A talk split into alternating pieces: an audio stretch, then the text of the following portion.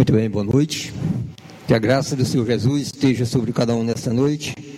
Como é bom estar na casa do Senhor para louvar e glorificar o nome dele, né? Que estar louvando a Deus aqui pela vida de cada irmão presente, cada um que nos visita nessa noite, que cada um sinta-se bem na presença de Deus junto conosco, para juntos louvarmos e glorificar o nome do Senhor.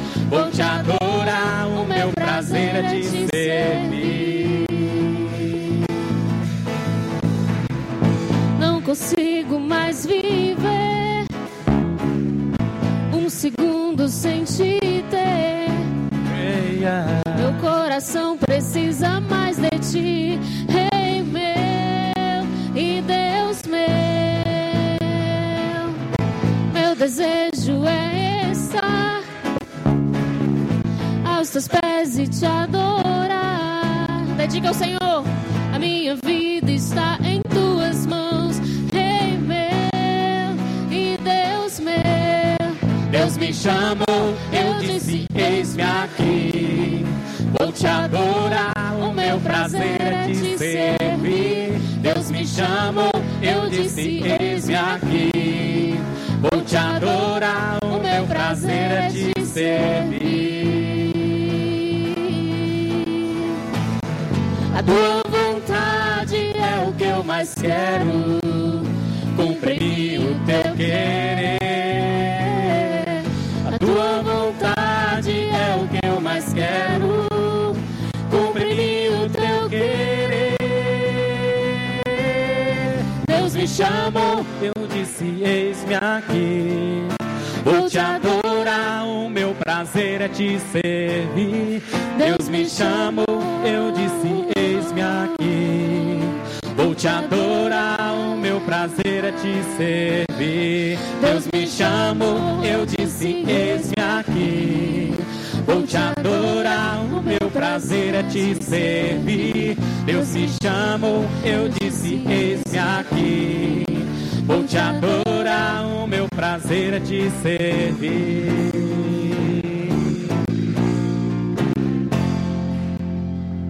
Amém. Podeis, Amém. podeis sentar,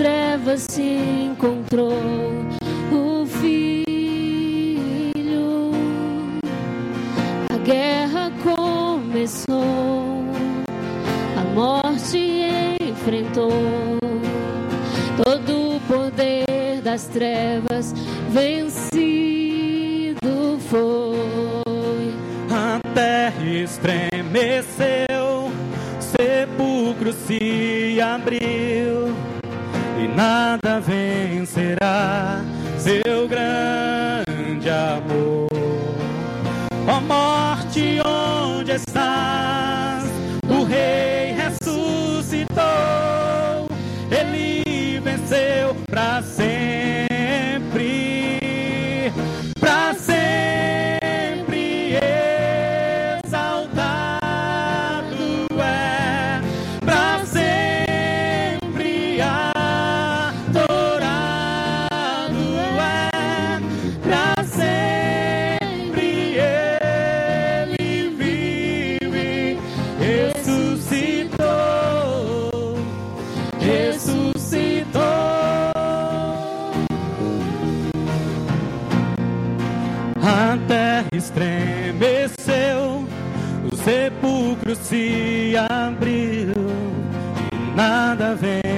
I.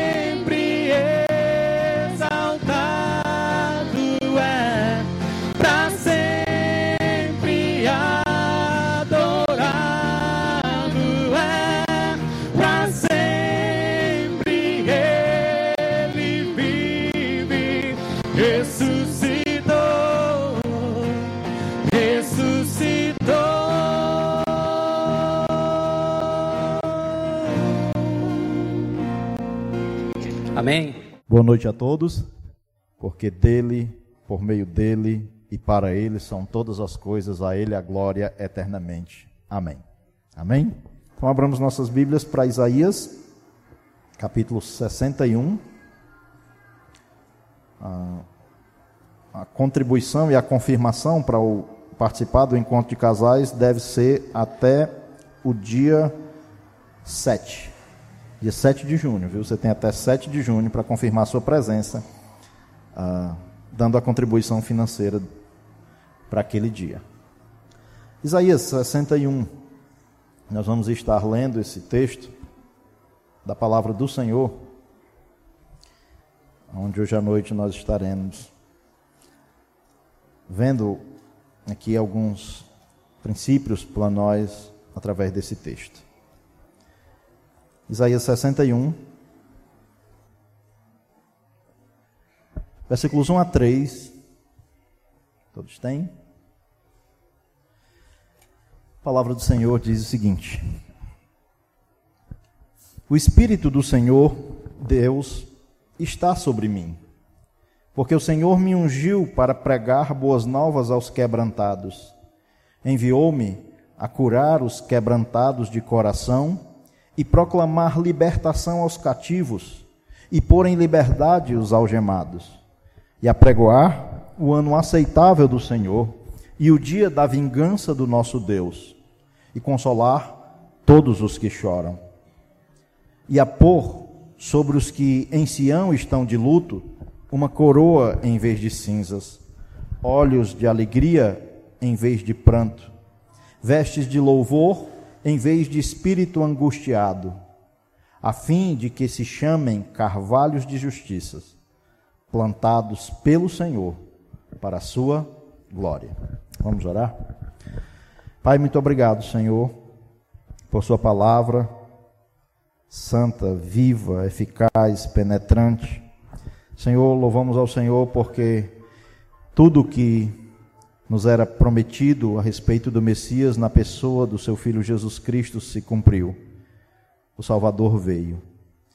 E obrigado por toda a libertação que o Senhor Jesus promoveu ah, nas nossas vidas. Pedimos ao Pai por aqueles que ainda não foram alvos dessa graça salvadora do Senhor, que liberta o ser humano da escravidão do pecado. Que o Senhor, nesta noite, também esteja falando a corações tanto dos que estão aqui quanto dos que estão conosco a partir de casa. Pedimos sua bênção sobre a proclamação da sua palavra, em nome de Jesus. Amém. E amém.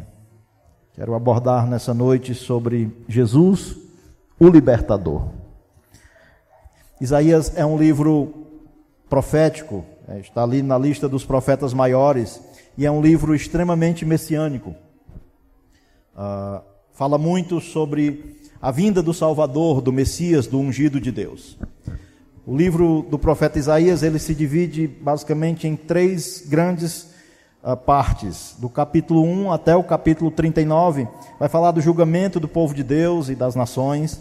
Do capítulo 40 até o capítulo 55, fala da restauração do povo de Deus. E do capítulo uh, ah, 56 até o 66, o final do livro, fala do futuro do povo de Deus. E o texto aqui desse capítulo 61 uh, ah, aponta, está dentro desse contexto que apontava para o futuro, a partir do que o profeta se referia ao Messias, à vinda do Messias, do Salvador, que é muito abordado no livro de Isaías como o servo do Senhor. Uh, são vários os capítulos que trazem a ideia do Messias como sendo aquele que viria a ser o servo do Senhor. No capítulo 41, por exemplo, fala quem é o servo do Senhor. No capítulo 42 do livro de Isaías, lá nos versículos 1, fala ah, que o Senhor é aquele que capacita o seu servo. No versículo 2, 3, fala que o servo, o que ele não veio fazer, e no versículo 3, lá do capítulo 42, fala da, qual era a missão do servo. No capítulo 4, fala do empenho do servo em cumprir a sua missão.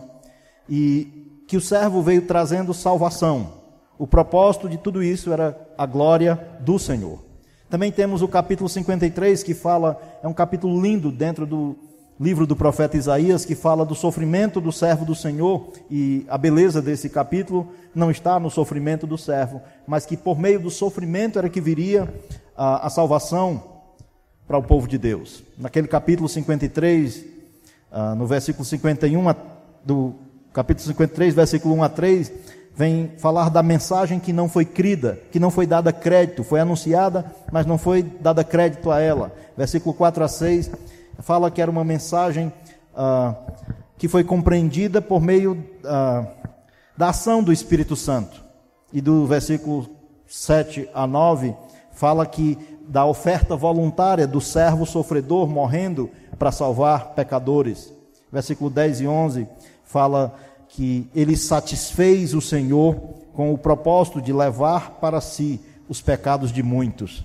Deus se agrada em Cristo, o Messias, em moê-lo em favor de redimir um povo. Obrigado, irmão Max. E aí nós temos aqui nesse capítulo 61, onde fala especificamente do Messias, da, do momento em que ele chegaria. É um, um livro, como eu disse, bastante messiânico. E, naqui, e aqui nesse capítulo 61, nós temos algumas coisas que mostram claramente a respeito do Messias, alguns aspectos que na pessoa do Senhor Jesus se cumpre. Primeiro, está no versículo 1.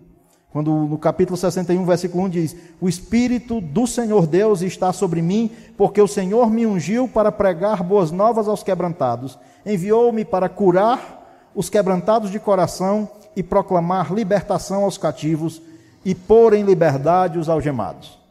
Aqui, esse texto vai apontar para a chegada do Messias e o que ele realizaria. A libertação que veria por meio da chegada do Messias. Aqui fala sobre o pregar as boas novas aos quebrantados. O curioso é que aqui, nesse capítulo 61, que apontava para a chegada do Messias, o Senhor Jesus, um certo dia, ele estava ah, em Nazaré, em uma sinagoga, e lá ele vai tomar o livro, e a escritura que é entregue a ele é o livro do profeta Isaías. E o registro disso está lá em Lucas capítulo 4. Eu convido você a abrir sua Bíblia para lá, para Lucas capítulo 4. Lucas 4, a partir do versículo 16, narra que, indo para Nazaré, onde fora criado, entrou num sábado na sinagoga, segundo o seu costume, e levantou-se para ler. Então lhe deram o livro do profeta Isaías, e abrindo o livro, achou-se o lugar que estava escrito: O Espírito do Senhor está sobre mim, pelo que me ungiu para evangelizar os pobres, enviou-me para proclamar libertação aos cativos, restauração da vista aos cegos, para pôr em liberdade os oprimidos e apregoar o ano aceitável do Senhor. Jesus está numa sinagoga judaica e era seu costume estar uh, cultuando a Deus ali na sinagoga, e ali ele vai naquele dia ler, fazer a leitura das Escrituras, e entrega a ele o livro do profeta Isaías, e o texto que ele está lendo é aquele texto que lemos de Isaías no capítulo 61. Era a leitura daquele dia. E Jesus, quando ele lê aquele texto, diz o versículo 20 aqui de Lucas 4, que tendo fechado o livro, devolveu ao assistente e assentou-se. E todos na sinagoga tinham os olhos fitos nele. Então, versículo 21, passou Jesus a dizer-lhe: Hoje se cumpriu a escritura que acabais de ouvir. Tudo que era expresso nesse texto do, de Isaías 61, no que temos como versículo 1, quando foi lido por Jesus, Jesus diz: Hoje se cumpriu a escritura que vocês acabaram de ouvir, porque o Messias chegou. Ele é o Messias, o libertador. E ele é aquele que foi ungido para proclamar, para pregar as boas novas aos quebrantados. A ideia de Isaías 61, versículo 1 de boas novas é o evangelho, é a boa notícia de que o Salvador viria, de que o Messias viria. E a boa notícia do Evangelho é esta: de que o Salvador já veio, o Senhor Jesus já veio. E ele veio libertar o ser humano da escravidão do pecado, da condenação que o pecado trouxe ao ser humano. Ele fala lá em Isaías que o texto de Isaías fala que ah, iria ser pregado boas novas, boas notícias. Isso é o que é a palavra grega evangelho, a boa nova, a boa notícia de que Jesus salva pecadores, de que o Messias já veio. Jesus Cristo é aquele que diz que ah, tudo que estava escrito ali Isaías 61 se cumpriu nele, inclusive ele é o primeiro a anunciar essa boa nova, da chegada do reino, da chegada do Messias. Mas essa boa nova, ela é para os quebrantados de coração.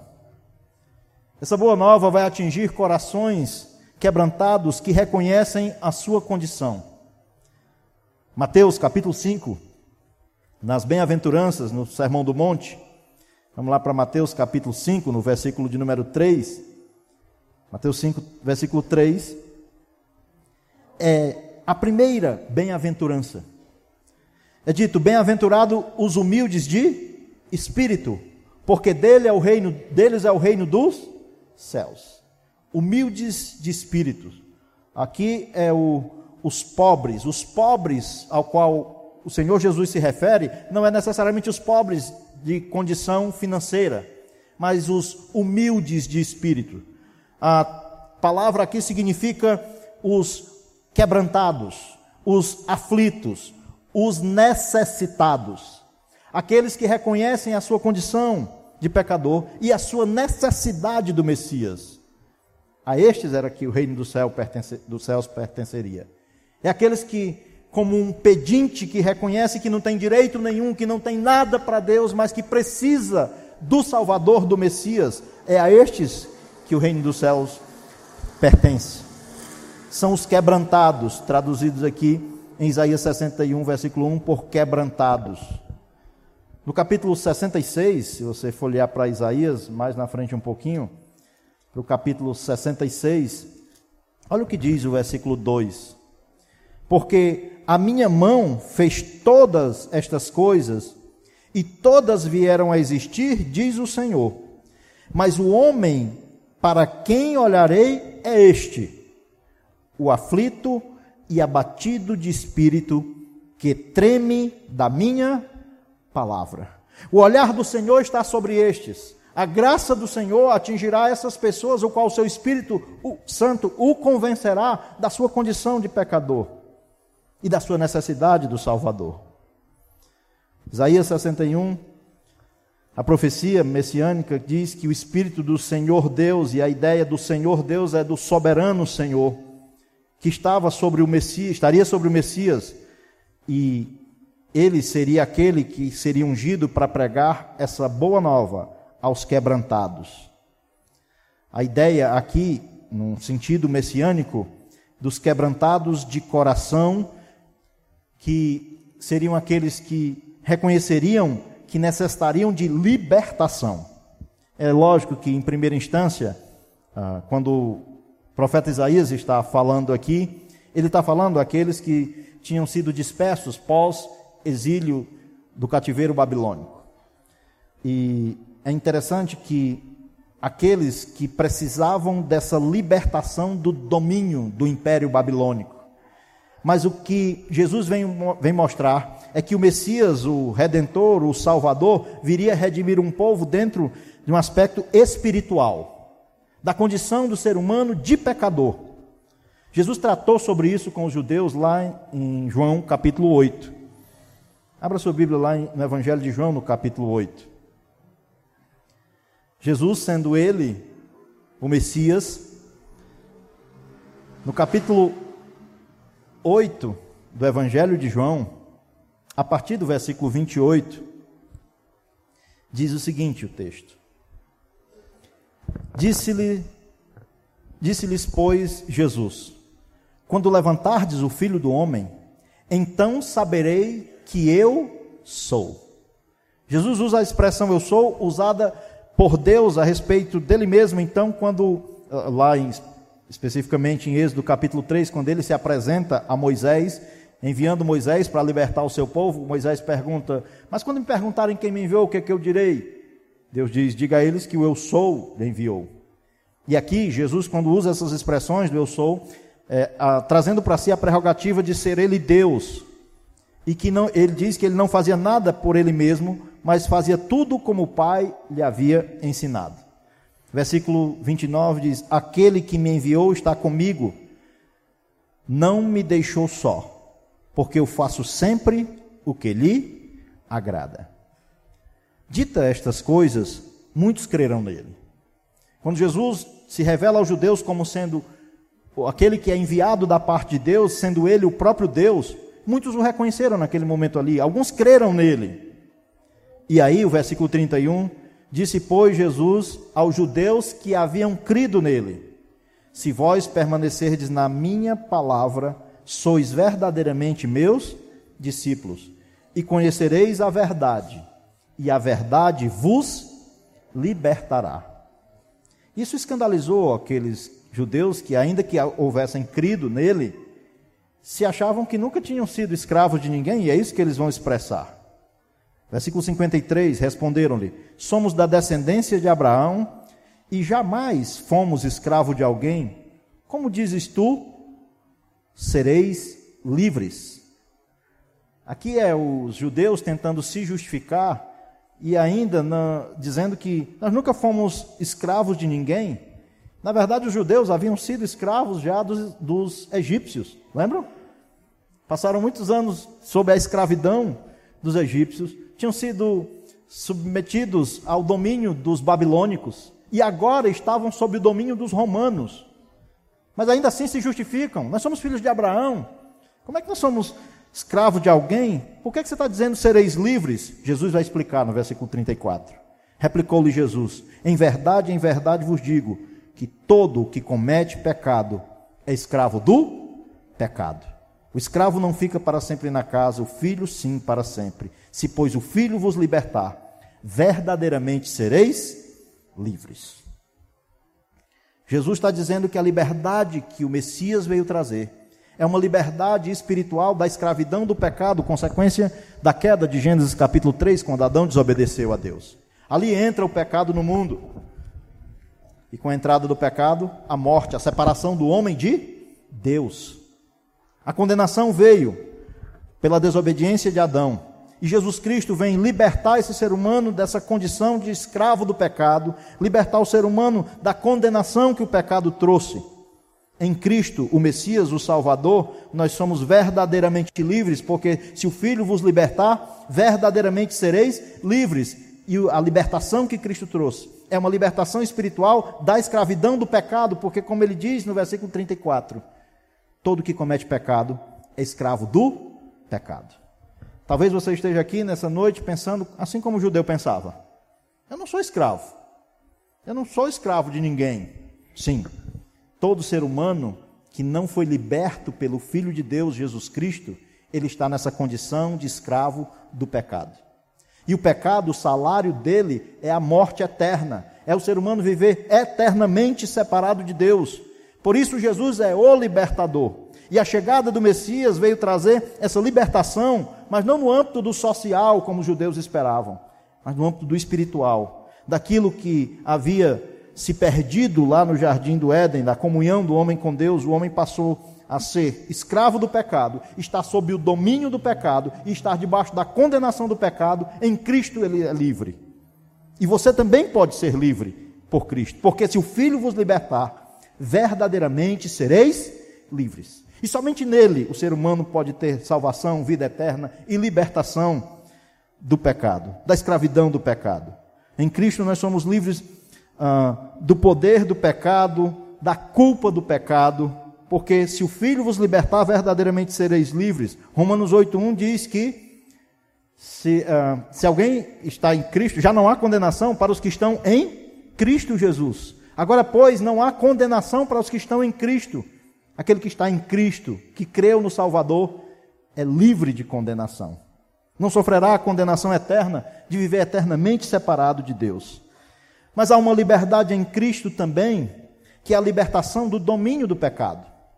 E muitas pessoas, mesmo tendo colocado sua fé em Cristo, não estão conscientes dessa libertação do domínio do poder do pecado. Paulo escreveu sobre isso na sua carta aos Romanos, no capítulo 6. Abra sua Bíblia em Romanos, capítulo 6. Romanos 6, por conta da nossa união com Cristo. Quando o ser humano é alvo da graça de Deus, convencido pelo Espírito Santo da sua necessidade de crer em Cristo, o versículo 5 nos mostra que nós estamos agora, por meio da fé, unidos a Cristo. Versículo 5: Porque se fomos unidos com Ele na semelhança da Sua morte, certamente o seremos também na semelhança da Sua ressurreição. Versículo 12 em diante diz: Não reine, portanto, o pecado em vosso corpo mortal, de maneira que obedeçais às suas paixões nem ofereçais cada um os membros do seu corpo ao pecado como instrumento de iniquidade, mas oferecei-vos a Deus, como ressurretos de entre os mortos, e os vossos membros a Deus como instrumentos de justiça. E ele diz no versículo 14 por quê? Porque o pecado não terá domínio sobre vós, pois não estáis debaixo da lei, e sim da graça. Aquele que foi alvo da graça de Cristo, ele foi livre, porque se o Filho vos libertar, verdadeiramente sereis livres. Eu costumo dizer que se a sentença fosse: se o Filho vos libertar, sereis livres, ninguém questionaria. É uma sentença que seria completa, mas tem algo que adjetiva essa liberdade que há em Cristo. É que se o Filho vos libertar, verdadeiramente sereis livres. Se o cristão tem alguma área da sua vida em que ele ainda é escravizado, em Cristo ele pode ter plena libertação. O pecado não tem domínio sobre aqueles que estão debaixo da graça de Cristo, porque fomos livres da condenação do pecado, da culpa, né? da escravidão do pecado e também ah, da ação do pecado no sentido futuro. Um dia, quando Jesus voltar para buscar os seus, nosso corpo será transformado. E o pecado nós seremos totalmente livres dele. Isso vai fazer parte da esperança que vem por meio do Messias, que veremos mais na frente. Jesus é aquele que veio ah, proclamar libertação. E aqui no texto de Isaías ele fala sobre curar os quebrantados de coração. A ideia de sarar. Sarar aqueles que são, estão com o coração quebrantados, reconhecendo a sua condição de pecadores o Messias viria para liber, proclamar libertação aos cativos, ou seja, aqueles que estão sob o domínio, os que estão oprimidos. E ele, Messias, viria para pôr em liberdade os algemados. Tudo isso dentro dessa perspectiva do cativeiro, pós-cativeiro babilônico, mas quando apontava para o Messias e Jesus Cristo vem e diz que hoje se cumpriu tudo que naquele versículo estava escrito, significa dizer que espiritualmente há uma libertação plena que Cristo veio proporcionar àqueles que reconhecem sua necessidade do Salvador. Jesus ele anunciou essa boa notícia, de que nele o ser humano pode ser verdadeiramente livre. Ele foi o primeiro a proclamar a chegada do reino. Ele foi aquele que anunciou essa boa notícia de que ele era o Salvador, o resgatador. Mas ele também deixou essa responsabilidade à igreja, de proclamar essas boas novas, de que nós também deveríamos anunciar esse evangelho de que Jesus Cristo é o libertador, o salvador, aquele que liberta o ser humano da sua escravidão do pecado e da condenação que o pecado traz ao ser humano. E qualquer um que colocar sua fé em Cristo, o Messias, pode ser livre da condenação e da escravidão do pecado. Jesus liberta o ser humano. E nós também, como igreja, como cristãos, devemos ser proclamadores dessa boa nova, dessa boa notícia que salva o pecador, que liberta lá o ser humano que está oprimido pela escravidão do pecado. Basta, irmãos, olhar a sociedade como está, como é a vida de alguém que não tem a Cristo, o quanto essa pessoa é oprimida, escravizada no pecado, e só há libertação para essa pessoa, e só há vida eterna e salvação para essa pessoa por meio de Jesus Cristo. E nós somos os responsáveis também por proclamar essa mensagem. Jesus, uh, o Messias, proclamou a chegada do reino, essa boa nova de que ele é o libertador. E nós temos a responsabilidade também de proclamar essa boa nova e essa verdade. Versículo 11, não, se o versículo 1 fala da chegada do Messias, o versículo 2 fala da graça e da justiça que há no Messias. Sei que foi que houve, não, mas o negócio deu um. Hum, fechou aí um pouquinho. Então, capítulo 61. versículo 2, nós vemos que a vinda do Messias, a chegada do Messias aconteceu com a vinda da pessoa do Senhor Jesus Cristo. Mas juntamente com ele veio também a graça e a justiça que viria por meio do Messias. Olha o que diz o versículo 2: E apregoar o ano aceitável do Senhor, e o dia da vingança do nosso Deus, e a consolar todos os que choram. O Messias, ele viria a pregoar isso, a chegada do ano aceitável do Senhor. A tradução aqui expressa do ano aceitável do Senhor trazia a ideia de um ano da bondade do Senhor, mas também é, é, pode ser traduzido como o dia da salvação, o dia do favor do Senhor, em que ele enviaria o seu ungido, o Messias. Quando Jesus Cristo chega a essa terra, chega esse dia do Salvador ter vindo realizar a obra redentora. E ali é o ano aceitável do Senhor. Isaías 63, no versículo 4, trata dessa expressão como o ano dos redimidos. Isaías 63, versículo 4, nesse mesmo livro do profeta Isaías, olha o que diz o versículo 4: Porque o dia da vingança me estava no coração, e no ano dos meus redimidos é chegado. Era a ideia de que o ano da redenção, o ano dos redimidos do Senhor, o qual ele resgataria por meio do Messias. Jesus lê esse texto aqui. Mas se você observar em Lucas, no texto que nós lemos, no capítulo 4 de Lucas, Jesus parou aqui. Por quê? Vá comigo para lá. O texto de Isaías 61 diz que e apregoar o ano aceitável do Senhor e o dia da vingança do nosso Deus. Na profecia de Isaías fala desses dois aspectos, do ano aceitável do Senhor mas também o dia da vingança do Senhor. Mas quando Jesus lê, olhei comigo lá para Lucas, né, no texto de Lucas, no capítulo 4, quando ele toma o livro nesse texto,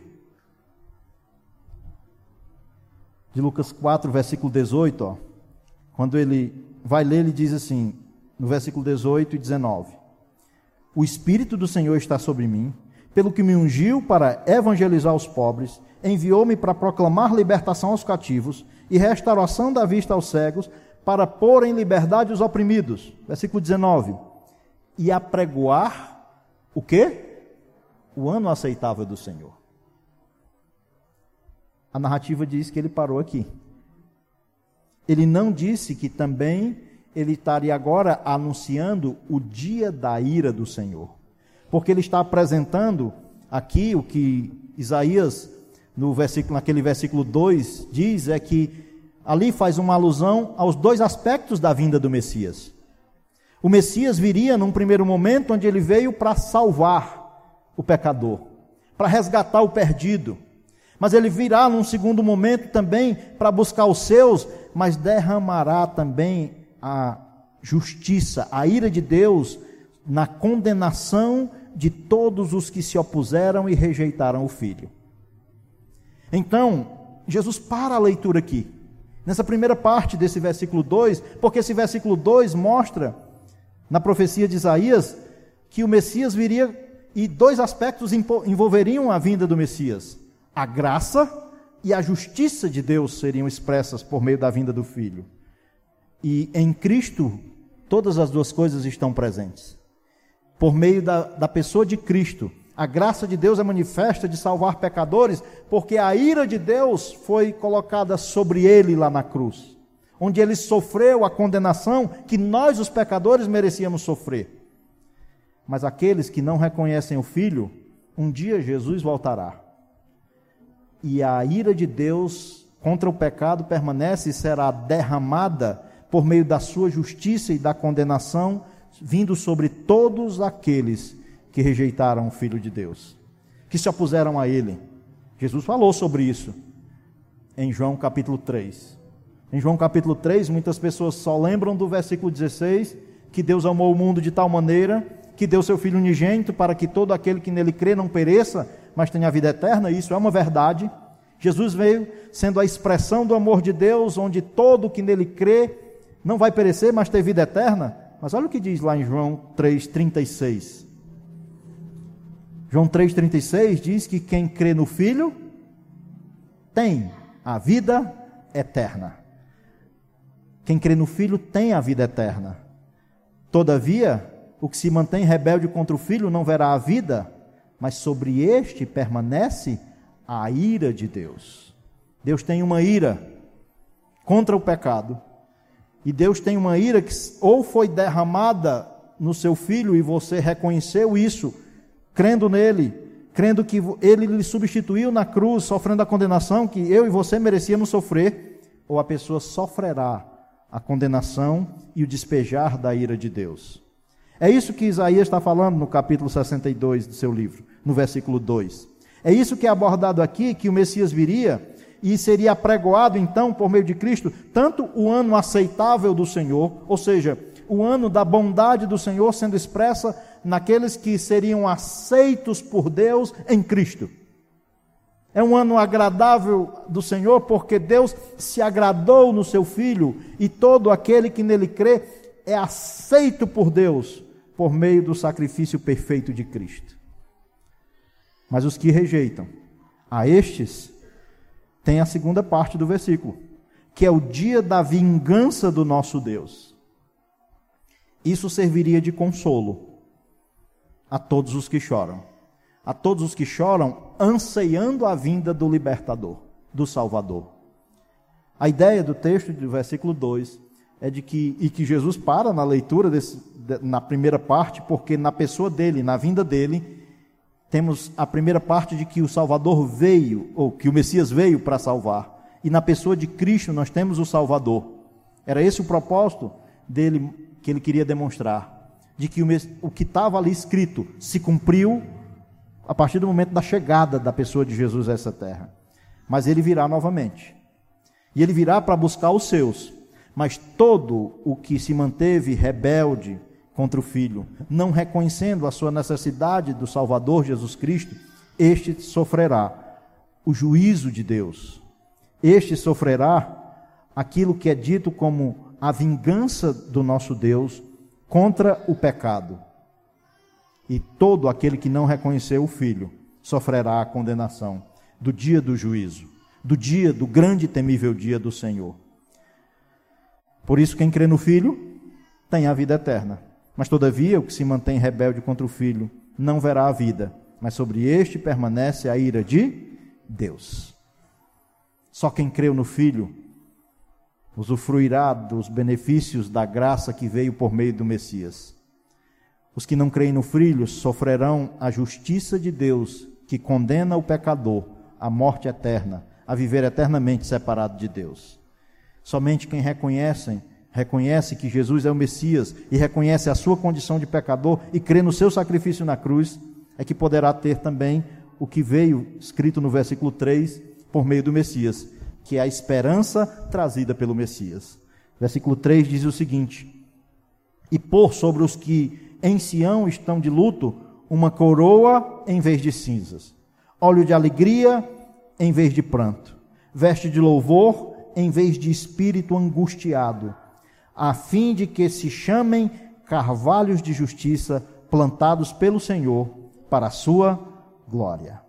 O Messias, ele veio e trouxe sobre os que estavam em Sião, vindo ah, ou ainda uh, dispersos por conta da, do cativeiro babilônico, e muitos tinham morrido e ainda estavam de luto, esse a estes o Messias viria trazer uma coroa em vez de cinzas, olhos de alegria em vez de pranto, veste de louvor em vez de espírito angustiado.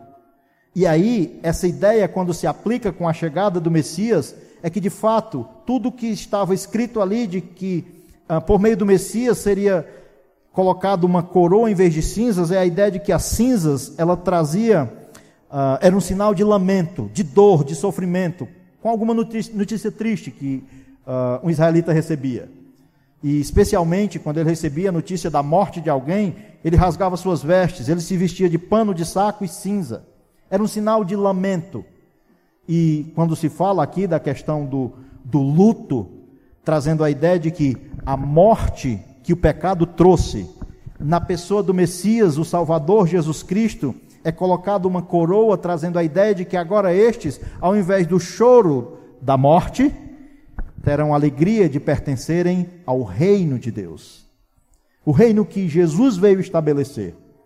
O Messias, o prometido, é aquele que tira o ser humano da sua condição de morto nos seus delitos e pecados e o coloca numa condição de filho, de herdeiro de Deus, por meio de Jesus, o Rei dos Reis.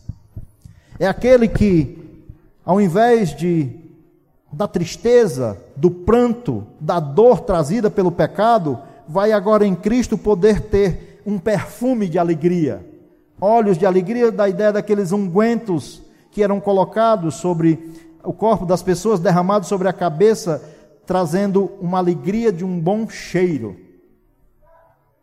É tudo isso o que tem no, que é trazido por meio do Messias, que traz essa esperança de que nele é colocado, em vez da dor, do luto, da morte eterna, a condição de filho, de pertencer ao reino de Deus, traz ao que vivia no pranto da dor, um óleo de alegria.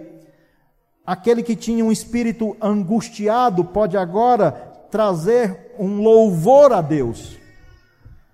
E aquele que estava ah, abatido, ou que tinha um, um pranto na sua alma, agora ele em Cristo usufrui de uma alegria e de poder louvar a esse Deus por conta do que veio por meio do Messias, o Senhor Jesus Cristo. Tudo isso é tanto dentro de um aspecto presente já poder, pode ser usufruído, quanto de uma maneira plena num aspecto futuro. Quando um dia o Senhor Jesus voltar para nos buscar, nós usufruiremos sim de, dessa bênção do que veio por meio do Messias, de uma esperança de estarmos diretamente se relacionando com Deus. E aquele espírito que antes vivia aqui nesse mundo de pecado, angustiado, lamentando, abatido, agora usufruirá de uma alegria, de um louvor a Deus um dia de uma maneira plena, quando o Senhor vier nos buscar. Por meio de Cristo veio uma esperança uma esperança, como eu disse, que já traz muitos benefícios dentro do tempo presente e que será usufruído de maneira plena no aspecto futuro, quando Jesus vier buscar os que creram nele como Messias, como Salvador. A estes serão chamados carvalhos de justiça. O carvalho era uma árvore grandiosa e tinha uma grande durabilidade, porque ela resistia aos aos intempéries do tempo. Era uma árvore onde suas raízes eram profundas e a ideia de o fato deles resistirem e permanecerem, as pessoas nasciam, morriam e a árvore, o carvalho permanecia lá. Aqui é lançado mão dessa figura do carvalho para dizer que aqueles que creram no Messias, estes serão chamados carvalhos de justiça, e a ideia de carvalhos de justiça é a ideia de retidão carvalhos de retidão, de pessoas que não tiveram uma justiça própria. Porque aquilo que fazia com que o carvalho permanecesse durante muito tempo uh, diante dos intempéries uh, da natureza, não era nada do carvalho em si, era de algo que foi dado por Deus a esta árvore. A ideia é essa. E a justiça que, tá, é, que foi imputada em nós não é nada de justiça própria, é a justiça de Cristo. É de que Deus, exercendo a sua justiça, condenando o pecado, fez tudo isso em Cristo Jesus. A justiça de Deus foi derramada sobre ele e aplicada essa graça na vida de todo aquele que crê. A estes serão chamados carvalhos de justiça, e olha o que diz a expressão do final do versículo 3: plantados pelo Senhor é algo vindo do próprio Deus. O crer em Cristo como Messias é um convencimento do Espírito Santo, que fez isso na vida desse ser humano, que antes estava morto nos seus delitos e pecados, que vivia numa vida de dor, de morte, de luto, de pranto, de angústia, por conta do pecado e tudo que o pecado trouxe. Mas em Cristo, Esse agora pode ter uma coroa em vez de cinzas, com a ideia de ser participante do reino, de ter alegria, de ter os seus pecados perdoados, de poder agora expressar um louvor a Deus em vez de um espírito angustiado. E tudo isso só é possível em Cristo. Isso só é possível na vida daquele que Deus plantou, naquele que Deus, por meio do seu Santo Espírito, convenceu da sua condição de pecador e da sua necessidade de crer em Cristo, para a glória do Senhor. São plantados pelo Senhor para que a glória seja toda e plena dele. Isso é graça. A graça que há na pessoa do Senhor Jesus Cristo, que salva pecadores como nós sem merecermos e que ainda até a fé que temos é uma ação dele nos convencendo da nossa necessidade de crer em Cristo. Efésios 2,8 diz que pela graça sois salvos mediante a fé. E isto não vem de vós, é dom de Deus. Não de obras para que ninguém se glorie. É uma justiça que não é nada nossa. Ela veio de Deus, derramada sobre o Filho e imputada naqueles que creram no Messias, no Salvador. Jesus disse que esse texto aqui se aplicava a ele. O Messias veio, o Redentor veio, o Salvador veio, e aqueles a quem o Senhor, por meio da sua graça, alcançou, estes um dia usufruirão de maneira plena dos benefícios da restauração ah, da condição de pecador, para ser liberto da escravidão do pecado, usufruirão de uma comunhão plena com o Senhor, o Salvador. Algumas coisas nós podemos trazer para nós aqui. Primeira é que o Messias já veio. E a pergunta é: você já creu verdadeiramente nele? Você já reconheceu a sua condição de pecador? O Messias veio e ele é aquele que transforma o seu choro, a sua angústia, a sua dor por conta da separação que há na alma humana sem Deus, do próprio da separação de Deus, ele reconcilia, ele restaura, ele traz alegria, ele traz coroa, condição de pertencer ao reino, ele traz um louvor em vez de um espírito abatido, ele transforma a condição do ser humano perdido pecador na condição de filho. Isso é graça. Mas você já creu nele? Se não creia. Creia para que você participe dessas benesses que foram anunciadas por Isaías no capítulo 61 e cumpridas na pessoa de Jesus o Salvador. Uma segunda coisa é, nós devemos estar comprometidos com a proclamação dessa boa nova, deste evangelho. Alguém que teve sua vida transformada pela graça de Deus não deve ficar com isso só para si. Jesus veio e proclamou essa libertação aos cativos, aos oprimidos. E nós, agora, como cristãos, somos detentores dessa boa nova.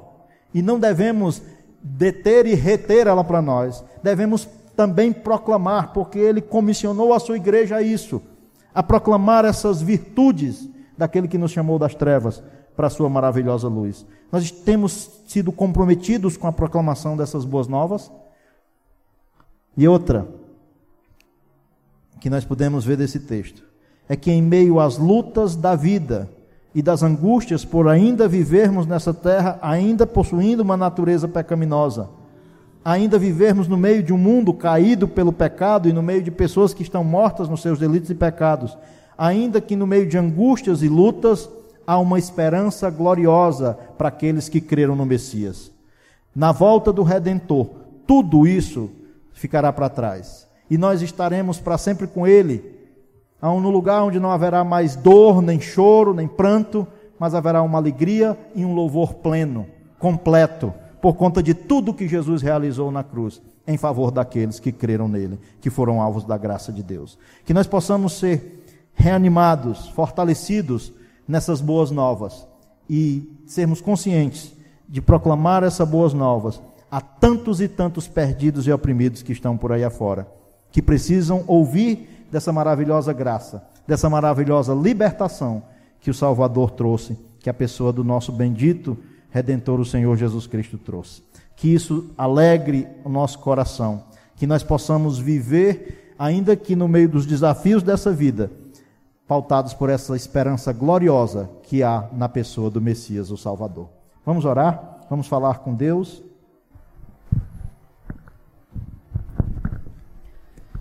A minha tristeza muitas vezes é porque eu não sei se eu consigo expressar com exatidão o quanto o pecador necessita do Messias e o quanto o Senhor Jesus naquela cruz ah, sofreu a condenação que eu e você merecíamos. Mas há um descanso na minha alma de que essas verdades só farão sentido para a sua vida se o Espírito Santo lhe convencer dessa necessidade. Não depende da eloquência de um pregador, não depende ah, do quanto ele se esforça para transmitir essa mensagem, mas depende plenamente da graça de Deus. E a nossa ah, responsabilidade é anunciar essas boas novas.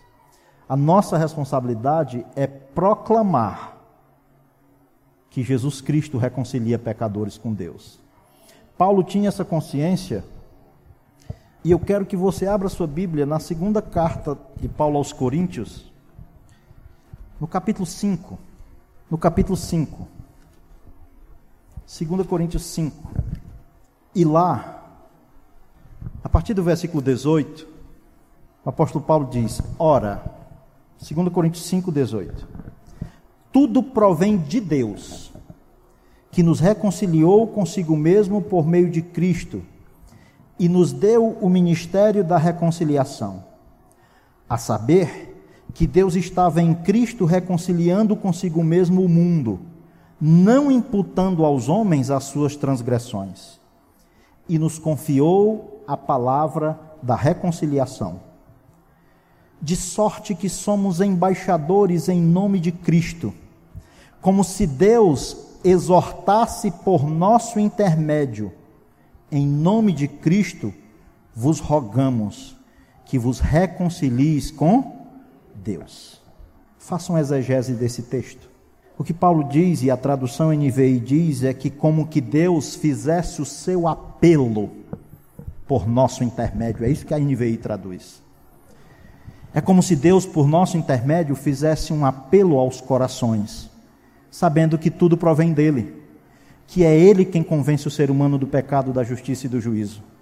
Mas alguns ele comissionou para pregar esse evangelho convidando pessoas ao arrependimento, a reconhecerem sua condição de pecadores e sua necessidade de crer em Cristo para que você tenha vida eterna.